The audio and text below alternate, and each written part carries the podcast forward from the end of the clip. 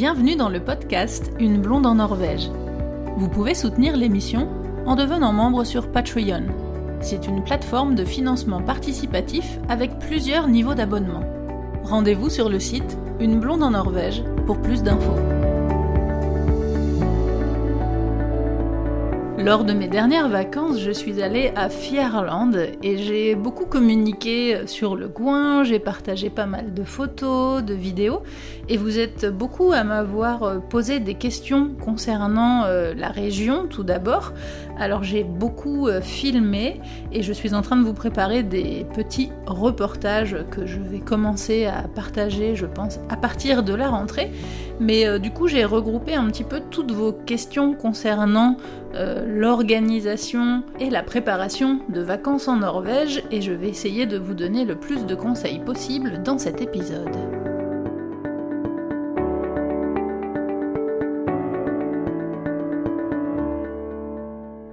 Tout d'abord, comment venir en Norvège? Alors évidemment, vous pouvez venir en avion, il y a des vols directs euh, Paris-Oslo, il y a quelques vols directs aussi Paris Bergen, c'est deux heures, entre 2 heures et 2h20 de vol depuis, depuis Paris. Et en fonction des périodes, il faut compter entre 250 et 400 euros, je dirais, à peu près par personne, aller-retour. Mais il est aussi possible de venir en voiture. Alors je ne vais pas vous redonner tous les détails dans cet épisode puisque j'y ai déjà consacré un article et un épisode de podcast entier. Donc je vous renvoie vers euh, l'article euh, sur le site qui s'appelle Venir en Norvège en voiture qui se trouve dans l'onglet Tourisme Info Pratique et aussi sur l'épisode numéro 24 du podcast qui s'appelle Avoir une voiture en Norvège et toute la première partie en fait du podcast concerne le côté touristique. La seule chose à laquelle il faut faire attention si vous venez en voiture, c'est que si vous venez en automne ou en hiver, les quatre pneus hiver sont obligatoires du 15 octobre au 15 avril. Donc si vous comptez rester un peu longtemps, je dirais entre 10 jours, 15 jours ou plus, et que vous devez louer une voiture sur place, du coup ça peut être intéressant de faire le calcul euh, pour savoir si ça peut valoir le coup de venir avec votre propre véhicule, même si vous perdez... Euh, deux jours, donc quatre jours aller-retour euh, de voyage. Ça dépend vraiment de ce que vous faites, en fonction de si vous avez des enfants, si vous avez beaucoup de matériel à amener. Si vous devez louer toutes ces choses-là sur place, du coup, ça vous reviendra moins cher de venir directement avec votre propre véhicule. Deuxième point. Quand venir en Norvège? Ça, c'est une question que je reçois vraiment très très souvent. C'est est-ce que la Norvège c'est mieux l'été ou l'hiver? Évidemment, c'est compliqué, voire impossible de répondre à cette question. Moi, j'adore les deux saisons. C'est simplement que si vous venez en été ou en hiver, évidemment, non seulement vous irez peut-être pas aux mêmes endroits, euh, mais vous ferez peut-être pas la même chose. Donc, euh, commençons par le côté été. Donc c'est vrai que l'été, le plus souvent, les, les, gens font les trips euh, autour des fjords, dans la région des fjords, dans le centre, euh, dans le sud-centre euh, de la Norvège. Mais c'est vrai que c'est une région qui est, qui est, qui est vraiment aussi très belle l'hiver. J'ai eu la chance de de faire des tours en tant que guide dans les fjords euh, été comme hiver. Et c'est vrai que c'est vraiment très très chouette euh, l'hiver aussi. La seule petite euh, remarque que je vous ferai concernant l'été dans les fjords en Norvège, c'est de faire attention au côté trop de touristes en fait parce que ça c'est un alors c'est pas un problème hein, évidemment parce qu'on a besoin des touristes et, et on est très content d'avoir plein de touristes en Norvège parce que c'est un pays magnifique euh, qu'on est très fier euh, de, montrer aux gens, on est fier de raconter l'histoire, etc. Simplement, depuis plusieurs années, la Norvège est un petit peu victime de son succès, je dirais. Et il euh, y, a, carrément, pour, pour les Chinois, il y a carrément un syndrome, je me rappelle plus du c'est un peu comme le, le syndrome qu'ils ont à Paris, là où ils sont choqués de voir Paris tel que c'est. que c'est pas la carte postale qu'on leur avait présentée. Et en fait, il y a un petit peu ce syndrome-là aussi euh, l'été en Norvège, dans les régions les plus touristiques, parce que euh, les, petits villages, là je prends le plus, le plus visité, le plus, euh, le plus courant, le plus connu dans la région des fjords, Flom, le petit village de Flom. Et c'est vraiment un village minuscule qui est envahi, envahi de touristes l'été. Et en fait, c'est un endroit en général que les gens n'aiment pas parce que il y a vraiment beaucoup beaucoup de touristes et du coup ça rend ce village vraiment euh, bizarre parce qu'on se retrouve euh, Flom c'est quand même un des endroits les plus beaux de Norvège. On est à 205 km au bout du Sognefjord donc c'est vraiment incroyable comme endroit. Simplement, je j'ai même pas les chiffres, je me, je me rappelle plus du nombre de touristes qui y passent mais quand on arrive là-bas, c'est c'est rempli de bus, de touristes de, partout dans le monde, mais c'est, c'est, c'est vraiment bizarre en fait. Et hum, je sais qu'il y a quelques agences de voyage qui ont eu des soucis, parce que beaucoup de gens se sont plaints de ça, parce, que, parce qu'ils vendent des séjours euh, euh, au calme, paisibles, dans les fjords, au milieu de la nature, etc. Et puis en fait, bah, quand ils arrivent dans ces endroits-là super touristiques, euh, c'est pas paisible du tout, c'est pas calme du tout, et on rencontre aucun Norvégien surtout. Parce que dans les boutiques, dans les restaurants, sur les ferries, l'été, en fait, il y a tellement de monde que la Norvège recrute, recrute à fond des étudiants, des jeunes de partout et de toute nationalité. Et en fait, il y a beaucoup, beaucoup, beaucoup d'étrangers qui travaillent. Et, et on rencontre très peu de Norvégiens, en fait, pendant l'été. Donc ça, ce serait un de mes un de mes conseils, c'est vrai que l'hiver, pour le coup, c'est vraiment différent et là, on rencontre beaucoup plus les locaux. Un de mes conseils, donc, ce serait de, prendre cette région des fjords, effectivement, qui est magnifique, mais d'essayer de sortir un petit peu des sentiers battus. C'est pour ça que j'ai beaucoup filmé euh, quand je suis allée à Fierland et que je vous prépare des reportages, parce que Fierland, typiquement, c'est un petit village qui est pas du tout connu, euh, moi, j'ai eu, la chance de découvrir ce village avec Arte euh, quand j'ai travaillé pour le, film Norvège, l'appel du merveilleux avec Mathias euh, Malzieu, le chanteur de Dionysos. Et, et c'est un village qui est vraiment isolé au milieu des fjords, mais qui est pas loin de plein d'autres coins très connus. Et il y a même beaucoup de Norvégiens qui connaissent pas ce coin-là. Là, quand on leur disait qu'on allait à Fierland, ils me disaient euh, D'accord, ok, c'est où en fait?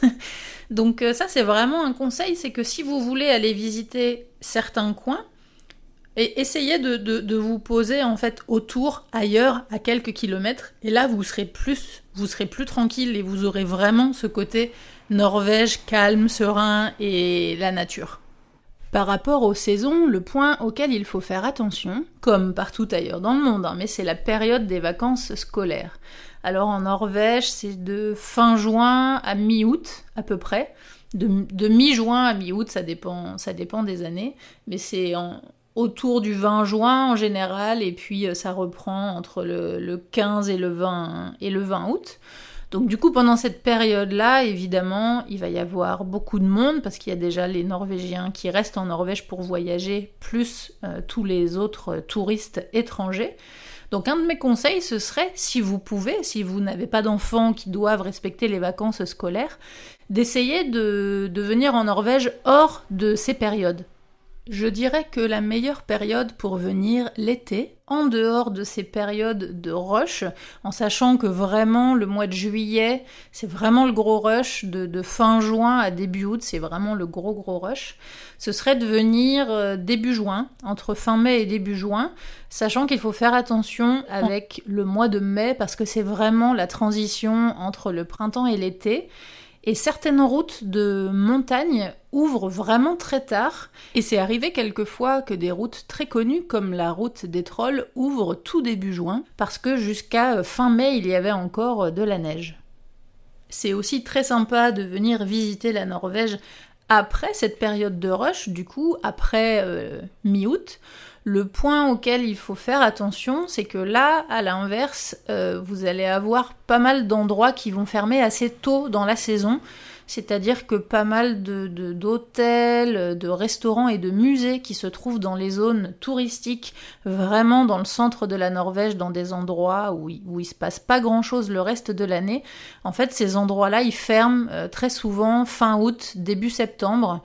Euh, je dirais qu'à partir du 15 septembre, vraiment, c'est compliqué de, trouver des, hôtels, des restaurants ou des musées qui sont encore ouverts euh, dans, dans ces régions-là. Donc c'est pas partout, hein, évidemment, c'est que certains endroits, mais en tout cas, il faut faire attention à ça parce que vous pouvez vous, vous retrouver face à des hôtels ou à des restaurants fermés euh, début septembre. Les voyages en hiver sont en règle générale un petit peu différents. La plupart du temps, on va au nord du pays pour aller, par exemple, à la chasse aux aurores boréales ou pour aller faire euh, du chien de traîneau ou pour aller faire des safaris, pour aller voir les baleines, et ce sont des voyages qui sont euh, très chouettes aussi. Et la seule euh, recommandation que je vous donnerais, c'est Évidemment de faire attention au climat, mais ça je vais vous en reparler un petit peu après. Euh, plus tard dans l'épisode, je vais vous parler du, climat en général, pour euh, en gros les deux saisons, pour l'été et pour l'hiver. Mais la, période à laquelle il faut faire attention en Norvège, c'est la période autour de Noël. Entre Noël et Nouvel An.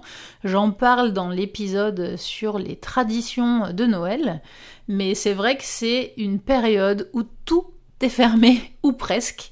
Et nous, on s'est fait avoir euh, avec mon copain, parce que notre tout premier voyage en Norvège, on a fait un trip entre Oslo et Bergen, justement, à travers les fjords. Je suis en train de vous préparer un, article, et j'en ferai très certainement un, podcast aussi, sur des idées, en fait, de circuits euh, pour, euh, justement, aller voir les fjords entre Oslo et Bergen, en gros, entre 5, 5 jours, 7 jours euh, et 10 jours, je vous donnerai des, idées de, circuits différents. Mais nous, on s'est retrouvés euh, à Oslo entre Noël et Nouvel An. Et en fait, la période juste avant Noël, c'est très sympa parce qu'il se passe plein de choses. Il y a la préparation euh, de Noël, évidemment, il y a les marchés de Noël, etc. Mais tout ferme pour Noël. Et entre ces deux dates, là, entre Noël et Nouvel An, vraiment, c'est la misère, tout est fermé, tout est éteint, tout est mort. Mm. Nous, on était à Oslo le soir du réveillon et on voulait à la base bah, faire un petit peu la fête, quoi. Et bah, on a galéré à trouver un restaurant ouvert, tout était fermé. Et on a, on a tout juste pu aller acheter euh, une petite bouteille de vin euh, ou de champagne, je me rappelle plus, pour, euh, pour célébrer le, le, 31 euh, au soir, mais c'était compliqué en fait, parce que tout était fermé, tout fermé à 15h, donc euh, faites attention à ça. Si vous y allez pour, euh, en espérant avoir de grosses festivités, vous allez être déçus.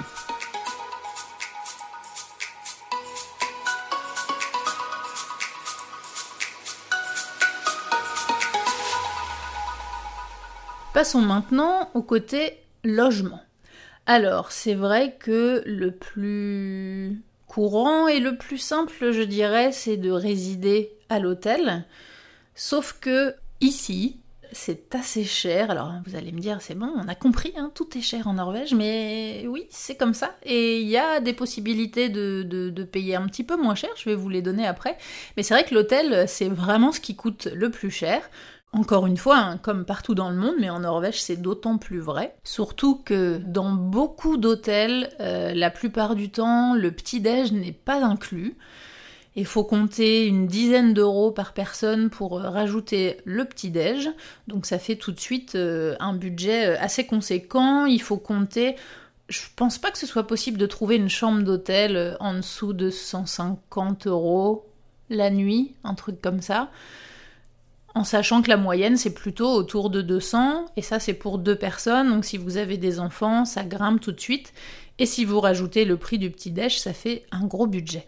Alors c'est déjà un gros budget en soi donc de dormir à l'hôtel, mais ce qui va vous coûter le plus cher si vous résidez à l'hôtel, c'est de manger. Parce que même si vous mangez au restaurant de l'hôtel, même si c'est en mode buffet, c'est assez cher. La plupart du temps, pour pouvoir accéder au buffet de l'hôtel le soir, il faut compter entre 150 et 200 couronnes, donc c'est 15-20 euros quand même par personne. Il y a rarement de buffet euh, en, dessous de, en dessous de 15 euros. Donc ça, c'est pour le repas, par exemple, du soir à l'hôtel. Mais si vous allez vous promener toute la journée, il faut aussi manger le midi dehors. Et c'est là que je voulais vous raconter une petite anecdote, puisque nous, euh, on s'est fait avoir aussi lors de notre tout premier voyage en Norvège. Hein. C'était vraiment la toute première fois, on n'avait pas du tout encore le, projet de venir vivre ici, c'était vraiment euh, à la découverte d'un, pays scandinave. On est arrivé un peu au hasard euh, en Norvège, et c'est lors de ce voyage qu'on est tombé amoureux de la Norvège et qu'on a voulu, qu'on a voulu venir après. Mais euh, ce côté manger au restaurant, on, s'en souvient puisque du coup on est arrivé euh, à Oslo en avion. On résidait dans un hôtel en centre-ville et on était tout content d'être à Oslo. On était arrivé, donc c'était l'hiver, euh, entre Noël et Nouvel An. On s'est dit, allez, on va manger en ville. Donc on est allé à Oslo, on s'est cherché un petit restaurant. Il faisait froid, il faisait vraiment très froid cette, cette première fois où on est venu en Norvège. Il faisait, je crois, dans les moins 15 à Oslo, ce qui est plutôt pas rare, mais c'est pas très commun d'avoir des températures euh, comme ça euh, à Oslo. Là, il faisait vraiment euh, très très froid. Donc du coup, quand on est arrivé dans ce resto, on avait envie de se réchauffer un petit peu, donc on s'est dit on va se prendre une entrée, on s'est pris une soupe. Ensuite, on s'est pris un plat principal, je sais plus ce que c'était. Et puis, bah, comme c'était les vacances, qu'on était content, qu'on voulait célébrer le début des vacances, etc., on s'est pris un verre de vin et un deuxième verre de vin. Donc on s'est pris chacun deux verres de vin une entrée, une soupe et un plat principal. Et quand l'addition est arrivée, là on s'est regardé et on s'est dit mince, on en avait pour plus de 100 euros euh, pour nous deux, hein, mais euh, du coup on s'est dit attends, on reste 10 jours. À l'hôtel, on n'a pas le petit-déj, donc il faut rajouter le prix du petit-déj tous les jours pour nous deux euh, pendant 10 jours. Et il faut qu'on mange dehors, midi et soir. Donc là, on s'est dit comment on va faire si ça coûte ça de manger dehors? Donc là, certes, c'était un resto un petit peu luxe, un petit peu classe, etc. Vous pouvez trouver en Norvège, en gros, des plats euh, autour de... Bon, il n'y a pas grand-chose en dessous de 200 couronnes, hein, quand même. Même les grosses salades composées, etc., ça va être 180 ou 170 couronnes, mais c'est plutôt dans les 200, 250 euh, couronnes euh, les plats principaux. Ça fait 20, 20, 25 euros personne. Et les boissons sont très chères, donc les sodas sont chers aussi, mais l'alcool est cher, que ce soit pour une bière ou pour un verre de vin, il faut compter dans les 10 euros. Il n'y a rien en dessous de 10 euros, vous trouverez peut-être quelques verres de vin à 8-9 euros, mais c'est très très rare en général. C'est plutôt entre 10-15 euros. Donc vous voyez, hein, l'édition euh, monte euh, très vite. Euh, les cafés aussi sont assez chers dans les restaurants. Hein. Un café allongé, un americano, c'est dans les entre 2 et 4 euros en fonction des endroits. Si vous buvez 2-3 cafés comme ça par jour, bah du coup ça grimpe très vite. Là je fais encore une petite parenthèse parce que je suis en train de préparer aussi un épisode euh, de conseils pour moins dépenser en Norvège, encore une fois avec les deux facettes, pour le côté touristique quand vous venez en vacances et pour le côté intégration, installation pour les nouveaux arrivants. Donc là, on s'est dit, bah mince, il va falloir faire autrement. Donc du coup, euh, bah, on s'est pas fait des restos comme ça hein, tous les jours, évidemment. On s'est acheté de quoi faire des sandwichs. Euh, on essayait de se manger des, des plats un petit peu plus petits, un petit peu moins chers, etc. Mais bon, à partir du moment où on entre dans un resto et où on se pose et où on mange, même si on essaye de choisir ce qui coûte le moins cher, eh ben tout est quand même un peu cher et c'est vrai que quand on est là l'hiver, qu'on marche toute la journée, qu'il fait moins 15 et qu'on a froid, ben on a envie de rentrer quand même dans un restaurant et de se poser quoi. On n'a pas forcément envie de se manger une petite salade dehors euh, assis sur un banc. Donc ça c'est vraiment un point à prendre en considération si vous voulez résider à l'hôtel, c'est de vraiment euh, penser au côté repas, surtout si vous venez avec des enfants, du coup la facture euh, grimpe vraiment très très vite. Si vous tenez absolument à être en hôtel, mon conseil, ce serait de faire ce que j'ai fait du coup pour euh, notre deuxième voyage en Norvège. Là, on est allé à Tromsø donc à 350 km au nord du cercle polaire, justement à la chasse aux aurores boréales. Et là, en fait, dans la recherche d'hôtel, quand je préparais le, voyage avant de partir, euh, j'avais fait une. Je crois que c'était sur Booking que j'avais pris l'hôtel. Et quand on fait la recherche euh, d'hôtel, moi j'ai classé par prix pour commencer par les moins chers, etc. Et en fait, mon conseil, ce serait d'essayer de, descendre un petit peu dans la liste, dans les hôtels qui sont un petit peu plus chers, et regarder justement ce qui se passe en termes de repas. Parce qu'il y a certains hôtels qui proposent des pensions presque complètes, c'est-à-dire que le petit-déj est inclus, et moi j'avais trouvé pour notre séjour à Tromsø, c'était vraiment super, on était en plein centre-ville, c'était un super hôtel euh, un peu luxe avec euh, un sauna avec baie vitrée qui donnait sur le fjord, etc. C'était magnifique. Et en fait ce qui était super avec cet hôtel, c'était qu'il proposait un goûter tous les jours, euh, c'était je crois à partir de 15h30, un truc comme ça. Donc c'était un goûter gaufre, je crois que c'était gaufre, crêpes, fruits, yaourt, un peu comme un gros petit-déj il proposait ce goûter-là euh, gratuitement, du coup, pour les, pour les résidents de l'hôtel. Et il y avait le soir euh, un dîner inclus euh, aussi, je crois que c'était en mode buffet, mais, mais du coup il y avait quand même trois repas qui étaient inclus, donc on s'est dit le, le, goûter et puis le dîner devraient suffire. Effectivement on n'avait plus qu'à gérer le côté lunch, déjeuner du midi, et dans la plupart des hôtels vous pouvez le matin euh, payer un, surplus au, buffet du petit déjeuner pour vous faire euh, des sandwichs euh, ou prendre à emporter en fait un, un mat paquet, donc un, petit lunch pour, pour la journée en le, en le prenant au buffet du, petit-déj le matin. Et il faut payer en plus évidemment. Mais du coup ça revient quand même moins cher que de, que de manger dehors.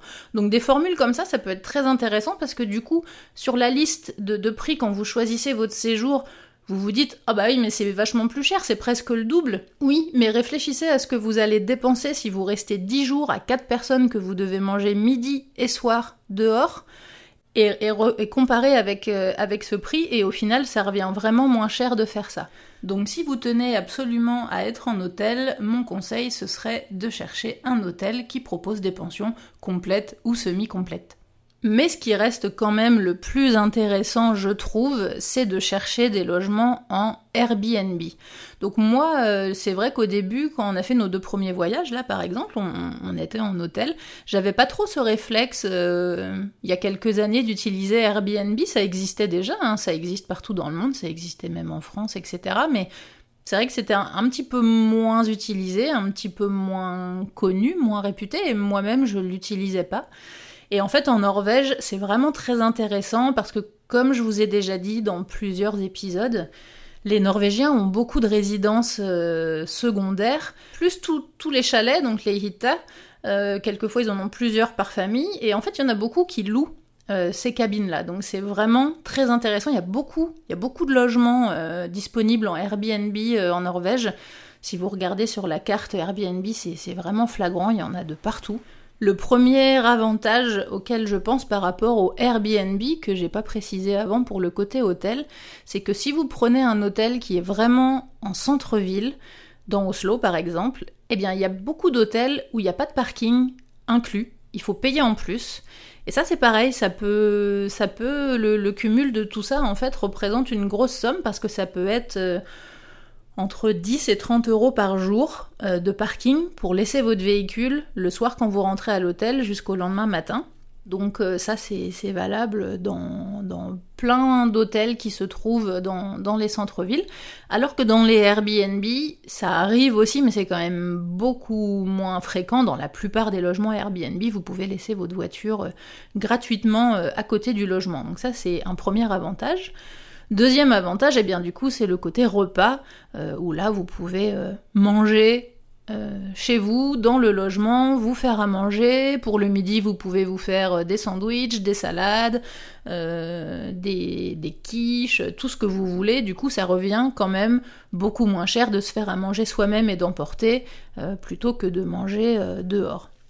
Même si c'est pas forcément au restaurant, mais par exemple si vous vous achetez euh, de quoi faire euh, des sandwichs, mais que vous achetez juste pour euh, faire des sandwichs une seule fois, quand vous êtes dehors, et eh ben du coup d'acheter le gros morceau de pain avec, je sais pas, du beurre, du jambon, du fromage, de la salade par exemple, et eh ben du coup ça, ça, coûte quand même cher. Alors que si vous achetez ça, mais que vous êtes en logement avec une cuisine, un frigo, etc., que vous pouvez conserver les aliments et qu'avec ce que vous avez acheté, pouvez vous faire des sandwichs pour plusieurs jours. Du coup, tout ça, ça, diminue, ça diminue les frais. Autre point euh, positif avec les logements Airbnb, et ça je l'ai découvert euh, là, il y a quelques semaines, quand je suis allée en vacances à Fierland, parce que d'habitude, j'ai pas, on a rarement euh, beaucoup de temps en, commun avec mon copain pour les vacances. D'habitude, c'est plutôt une semaine. Je crois qu'on est allé jusque dix jours, mais on a rarement eu plus. Et cette année, exceptionnellement, on avait deux semaines en commun, donc on pouvait partir 15 jours. Et du coup, on s'est dit, qu'est-ce qu'on fait? Est-ce qu'on se fait une semaine dans le coin de Fierland et puis une autre semaine ailleurs, un petit peu euh, Parce que comme c'est dans la région des fjords, c'est assez compliqué de circuler, on fait tout de suite des, grosses distances, etc. Ça, je vous en reparlerai aussi. Donc, euh, donc on cherchait, on s'est dit, on va peut-être se faire une semaine à Fierland et puis, et puis une semaine ailleurs. Et donc j'ai trouvé un logement en Airbnb euh, très sympa à Fierland. Et ça coûtait 3500 couronnes pour la semaine. Donc euh, vous aurez compris, hein, on divise par 10, en gros 300, euh, 350 euros pour la semaine. Donc je me suis dit, bon bah ok, du coup 15 euh, jours, ça fait quand même 700 euros.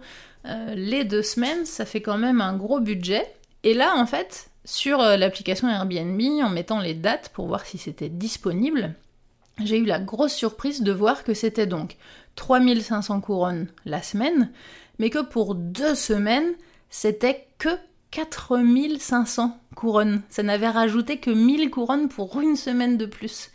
Et ça, c'est un truc, je savais que ça se faisait, mais je pensais pas que c'était autant. C'est qu'il y a beaucoup de propriétaires qui font des réductions pour les séjours longs, mais c'est des grosses réductions. Vous voyez, là, j'ai payé 4500 au lieu de 7000. Donc c'est pas moitié prix, mais presque, c'est vraiment très très intéressant. Donc du coup, quand on a vu ça, on s'est dit, bah ok, on reste 15 jours à Fierland, là, il euh, n'y a pas photo, et puis on, roulera un petit peu plus, on se déplacera dans la région en voiture euh, chaque jour, mais, euh, mais on reste dans ce logement-là. Et ça, c'est dû au fait que, bah, comme il y a beaucoup de Norvégiens qui ont ces résidences secondaires, mais qui sont pas forcément près de chez eux, pour eux, c'est compliqué en fait de gérer à chaque fois la gestion entre les locataires, de changer les draps, euh, de faire le ménage, etc. Donc, ils, préfèrent avoir des séjours euh, plus longs. Et donc de vous parler des draps, justement, ça me fait penser que aussi le, petit truc à faire attention si vous faites une location Airbnb, c'est que c'était déjà le cas un petit peu avant, euh, le virus, mais, depuis, le, virus, c'est encore, euh, encore plus le cas et c'est presque partout. C'est que les draps pour les lits et les serviettes sont alloués en plus. Donc ça, faut faire attention, faut regarder dans la description. En général, c'est écrit, sinon, si vous avez un doute, vous demandez. Mais en gros, il faut rajouter 100 euh, couronnes. Alors, ça coûte euh, vraiment pas cher. Hein. Là, c'était 100 couronnes euh, pour le séjour hein, total. Donc 10 euros pour les 15 jours en plus pour louer les draps. Et la même chose pour les serviettes.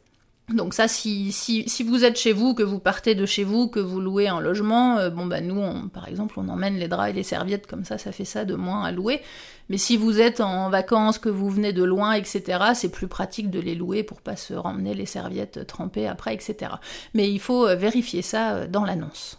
Dans les locations Airbnb, vous aurez vraiment de tout. Vous aurez par exemple euh, des, appartements euh, très modernes, très classe, euh, qui sont utilisés en résidence secondaire ou si les gens partent en vacances, etc. Vous aurez des maisons complètes ou une partie de la maison, etc. Mais si vous vous orientez vers ces petites cabines typiques norvégiennes, les chalets, donc les hitta, il y a euh, deux points auxquels il faut faire attention aussi, c'est que si vous classez par prix et que vous commencez par les prix euh, les plus bas dans votre liste, vous allez vous dire oh là, là dis donc c'est intéressant, là il y a une cabine euh, qui coûte que 150 euros pour la semaine. Si vous avez un tarif comme ça, faites attention, c'est très certainement une cabine dans laquelle il n'y a ni l'eau ni l'électricité. Parce qu'en Norvège, en fait, dans ces, dans, dans ces hitta, dans ces chalets, il y a vraiment de tout. Vous allez avoir des, cabines euh, de luxe, euh, très confortables, avec tout le confort euh, moderne possible. Mais vous avez aussi des chalets beaucoup plus précaires, dans, dans lesquels il n'y a pas toujours l'eau courante. Donc dans la plupart euh, de ceux qui n'ont pas l'eau courante, il y a de l'eau quand même, mais à disposition, mais il faut aller la chercher au puits dans le jardin ou un truc comme ça, avec des seaux, des bidons. Donc ça, euh, ça peut être rigolo pour euh, un week-end ou vraiment quelques jours. Mais c'est vraiment galère. Nous, on a des amis qui ont une, une, cabine comme ça, qui nous la prêtent de temps en temps. Donc effectivement, pour un week-end, ça marche très bien, c'est rigolo, c'est sympa. Mais on avait fait un peu l'erreur, entre guillemets, d'y aller un peu longtemps. On avait fait une semaine. Et du coup, c'est un peu chiant quand. Enfin, nous, on y allait vraiment en mode. Euh, on était en vacances, donc pour se reposer, certes, mais on, aime bien faire des randos, se promener. Donc, quand il fait chaud, qu'il fait 27 degrés, qu'on marche dehors toute la journée, qu'on rentre et qu'on peut pas se laver parce qu'il n'y a pas de salle de bain, qu'on peut juste se débarbouiller avec euh, de l'eau. Euh, qu'il faut aller chercher avec des seaux, etc. Pour les filles, on peut pas trop se laver les cheveux, c'est compliqué. Euh, l'eau, on peut pas trop la boire, donc il faut aller acheter des gros bidons dans les magasins. Pour cuisiner, il faut pour se laver les mains. Enfin, tout est un petit peu compliqué en fait. Donc euh, faites vraiment attention à ça. Et puis il y en a certaines aussi dans lesquelles il n'y a pas d'électricité. Donc si vous classez les cabines par prix, regardez bien s'il y a l'eau courante et s'il y a l'électricité, si c'est quelque chose que vous recherchez. Et enfin, dernière possibilité de logement pour visiter la Norvège, c'est le camping. Alors là, c'est un gros sujet. J'ai partagé euh, pas mal de stories dernièrement qui ont, fait réagir certains, ou m'avaient dit Ah là là, mais tu exagères, etc. En fait, le, camping en Norvège, c'est vraiment très populaire, c'est très apprécié, les Norvégiens euh, adorent ça. Et comme cette année, avec le virus, beaucoup de Norvégiens sont restés en Norvège parce que c'était compliqué, avec euh, les possibilités de reprise, de, quarantaine, etc., eh bien ça a fait que 80% des campings en Norvège sont full, complètement full, saturés. Et il y a carrément certains campings où les gens en fait font la queue devant les campings pendant plusieurs jours.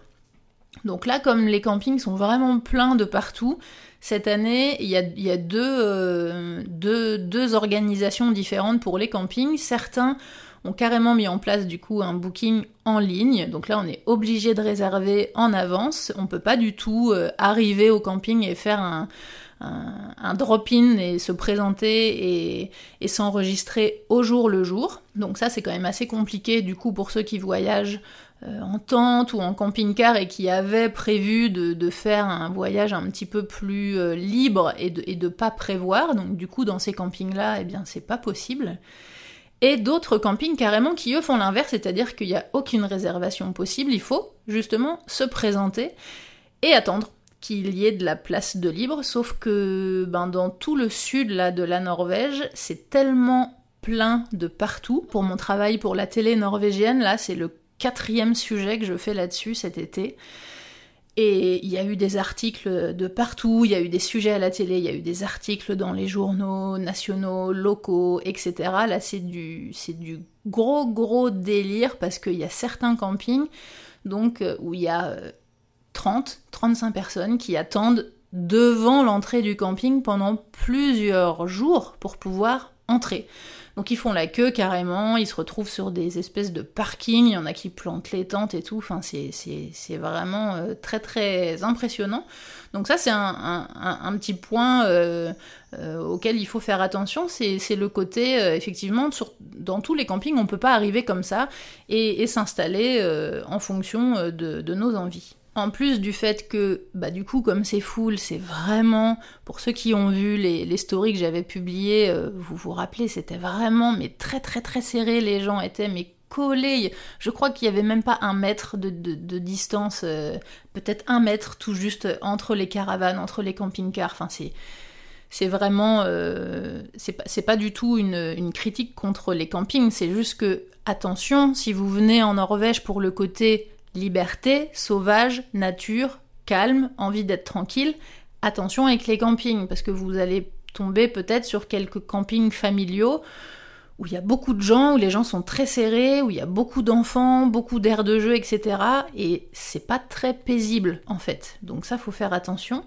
Et en plus, c'est pas très bon marché. En fait, c'est assez cher finalement les campings il faut compter entre 15 et 20 euros pour pouvoir poser sa tente, juste sa tente, avec la voiture à côté, sans accès à l'électricité. Ça, c'est la moyenne partout en Norvège. Certains endroits un petit peu plus touristiques, c'est plutôt dans les 25 euros la nuit. Donc si vous rajoutez le prix pour l'électricité et dans la plupart il faut repayer pour euh, avoir accès aux douches, pas aux toilettes mais aux douches. Dans certains campings il faut payer en plus. Et eh bah ben, du coup vous arrivez dans les 30-35 euros la nuit pour juste poser votre tente. Donc c'est quand même assez cher. Et du coup, le, conseil que je vous donnerais, c'est de regarder dans certains campings, il y a des, ils louent des cabines en fait, donc c'est comme des, chalets. La plupart du temps, il n'y a pas l'eau courante dans les chalets, donc il faut quand même aller utiliser euh, les arrivées d'eau du camping et les sanitaires du camping pour se faire à manger, mais il y a l'électricité euh, dans le chalet, et puis on est dans du dur surtout, donc on, dort mieux, etc. Nous, on l'a utilisé euh, il y a 4 ans, je crois, on était allé faire du camping dans le Télémark. Euh, on était en tente. On était bien équipés, mais pas tout à fait assez. En fait, on avait vraiment une petite tente, là, les tentes qui se, qui se jettent. D'ailleurs, c'était cette année-là où j'avais fait la vidéo euh, qui se trouve sur ma chaîne YouTube pour euh, comment replier ces tentes deux secondes décathlon qui se jettent. Euh, et, on a eu vraiment une période avec beaucoup de pluie, euh, c'était, il faisait froid, tout était trempé, ça séchait pas, donc ça c'est les, joies du camping. Hein. Mais euh, on n'était pas forcément en montagne, on n'était pas en grosse altitude, mais il faisait assez froid, la nuit il faisait dans les 8 degrés. Et du coup, tout était trempé, on n'avait pas beaucoup de temps de vacances. moi, je me disais, ah, je vais finir mes vacances, je vais être crevé, etc. Donc euh, du coup, on a voulu louer ces petits chalets. Et en fait, souvent, c'est à peine plus cher que, le prix de la tente. Donc là, nous, c'était 20 euh, euros, 25 euh, euros, je crois, la nuit. sans l'électricité pour la tente, et je crois que le chalet, il était à 30 ou 35 euros. Donc c'était un peu plus cher, certes, mais quelquefois pour 10 euros de plus, vous avez l'accès à cette cabine. Donc c'est une option euh, à prendre en considération.